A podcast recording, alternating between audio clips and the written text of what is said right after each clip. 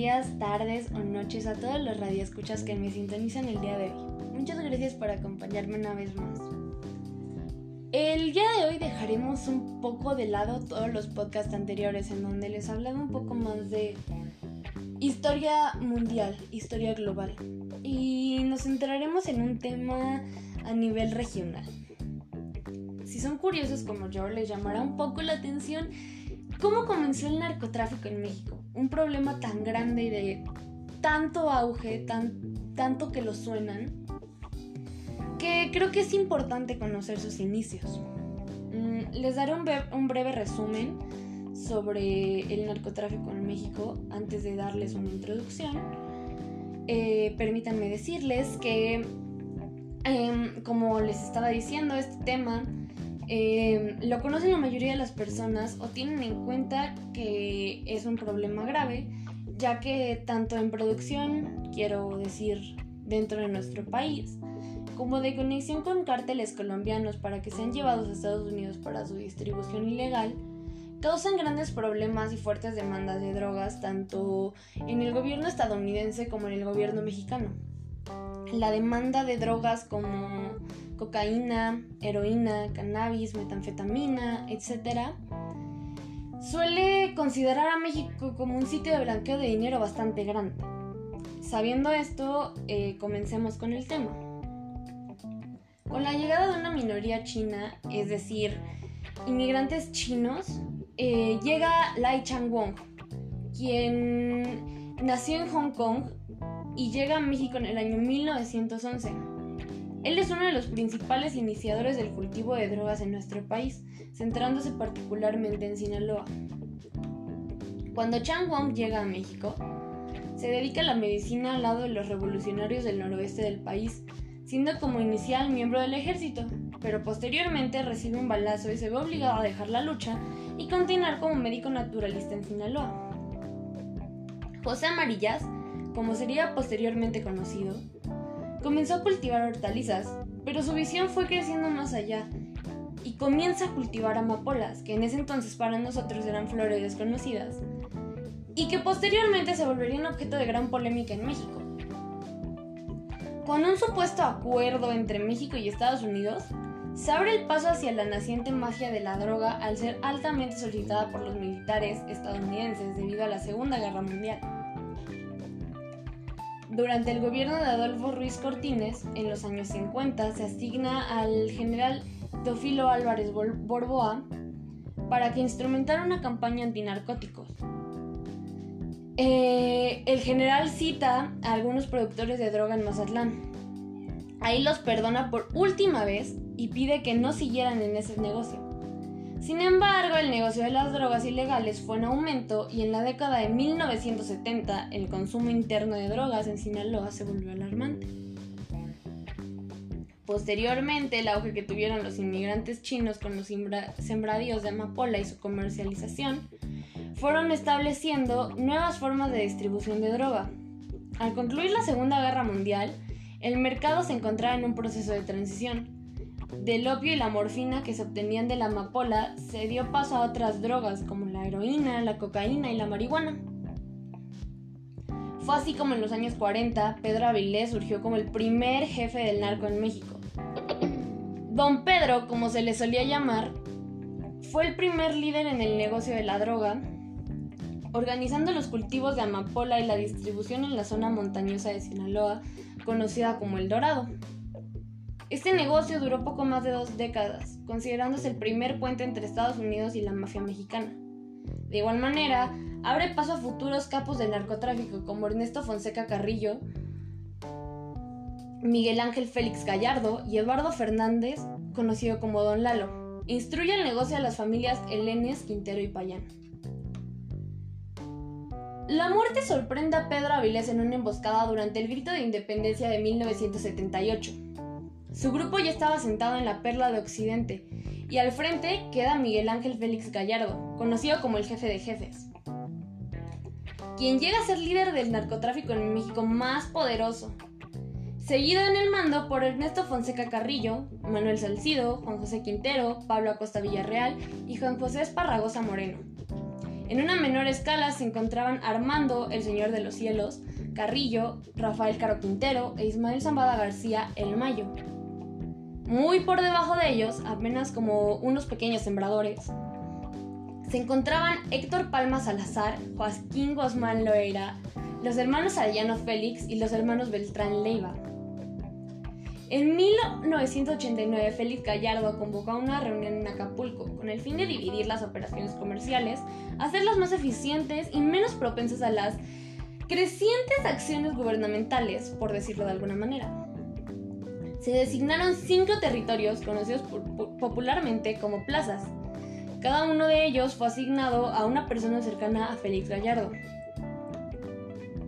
Después de esto, la DEA inaugura la etapa de los cárteles en México al bautizarlos como el CDG, Cártel de Guadalajara, el cual representa el parteaguas en la historia del narcotráfico en México y de toda América Latina. La ruta de Tijuana fue asignada a los hermanos Arellano Félix, la de Ciudad Juárez a la familia Carrillo Fuentes, el corredor de Sonora a Miguel Caro Quintero, la ciudad de Matamoros fue encargada a Juan García Abrego y la costa del Pacífico la operarían Joaquín Guzmán Loera e Ismael Zambada García. En México surgieron organizaciones un poco de menor alcance a nivel regional. Mm, eh, en estas se encontraban el cártel de Colima, el cártel de Oaxaca y el cártel del Milenio en Jalisco. A partir de la caída de Félix Gallardo se termina una etapa del narcotráfico en México y comienza una distinta.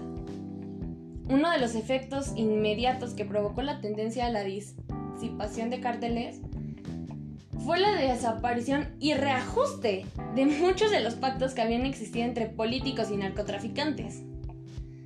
Aunado a la pérdida de un liderazgo total como el que ejercía Félix Gallardo, ya no había mecanismos de control entre los nuevos cárteles de la droga, y con esto, la ruptura del control absoluto por parte del cártel de Guadalajara comenzó una competencia entre las cinco organizaciones.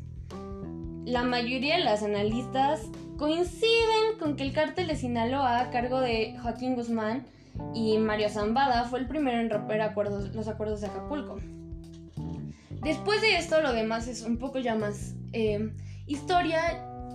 Se dividen tanto los grupos que comienzan a operar de manera separada.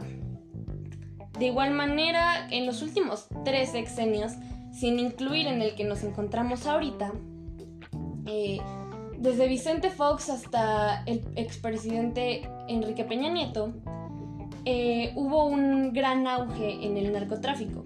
El expresidente Vicente Fox, tratando de calmar un poco las aguas, decide no meterse en problemas. Al contrario del expresidente Felipe Calderón, que al llegar al sexenio decide declarar la guerra contra los cárteles de Sinaloa y el cártel de Guadalajara. Y se encuentran con más de 1200 muertos en solo ese sexenio. Llegando ya al sexenio de nuestro expresidente Enrique Peña Nieto, él, de igual manera que el expresidente Fox, decide no mover tanto las aguas para evitar tener tantos muertos entre civiles, líderes del narcotráfico, narcotraficantes de menor rango y civiles Em, y prefiere hacerse a un lado. Y bueno, nuestro presidente, Andrés Manuel López Obrador, de igual manera decidió hacerse a un lado y en lugar de hacer algún acuerdo con algún tipo de cártel, decide ni siquiera tocar el tema del narcotráfico en México. Tenemos en cuenta que este es un tema bastante amplio, esto fue una pequeña introducción acerca de nuestro hermoso país y el narcotráfico. Em, si desean sintonizarme más adelante para tener una plática más amplia acerca del narcotráfico, no duden en hacerlo. Muchas gracias por acompañarme y espero verlos pronto. Hasta luego.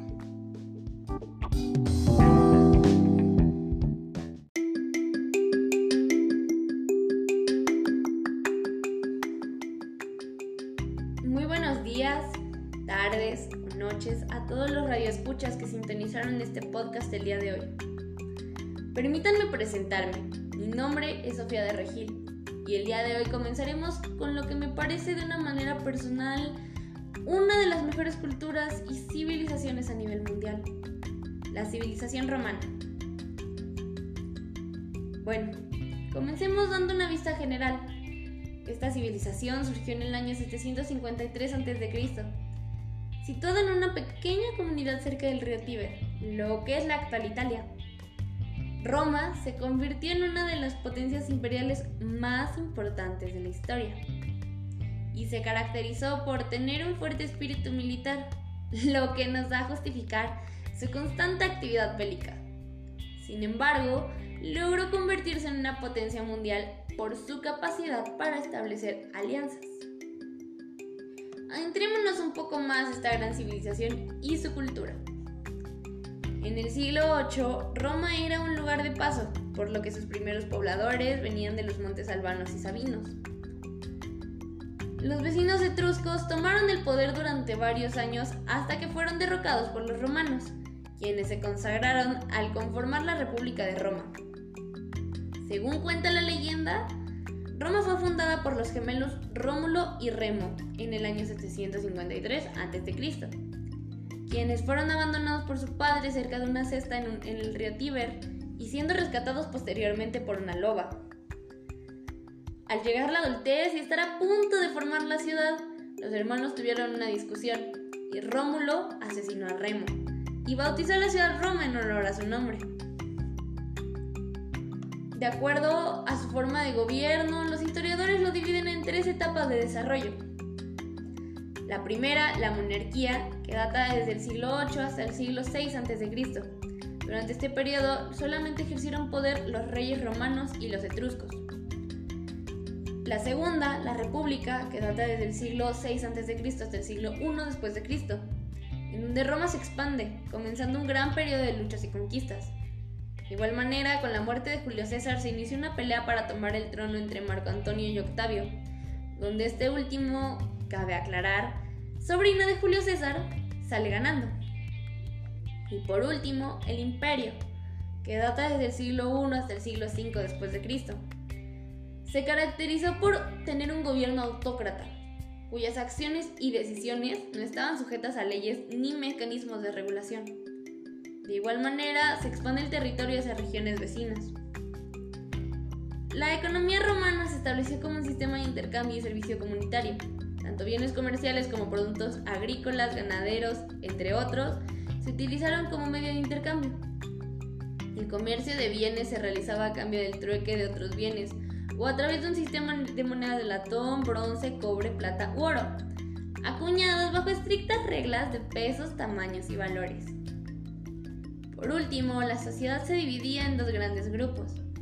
Los patricios u hombres libres, quienes participaban en el Senado y ocupaban altos cargos políticos y militares, y los plebeyos u hombres sin libertad, privados de derechos políticos, y solo involucraba a campesinos, comerciantes, artesanos y esclavos.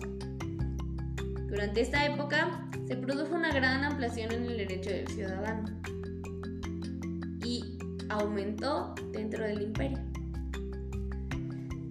Espero que esta pequeña introducción hacia la cultura y civilización romana les haya servido. Mi nombre es Sofía de Regil y espero tenerlos muy pronto sintonizándome de nuevo. Fue un gusto acompañarnos. Y como siempre, si tienen alguna duda, no duden en contactarme. Estoy a sus servicios. Tengan un buen día y hasta luego.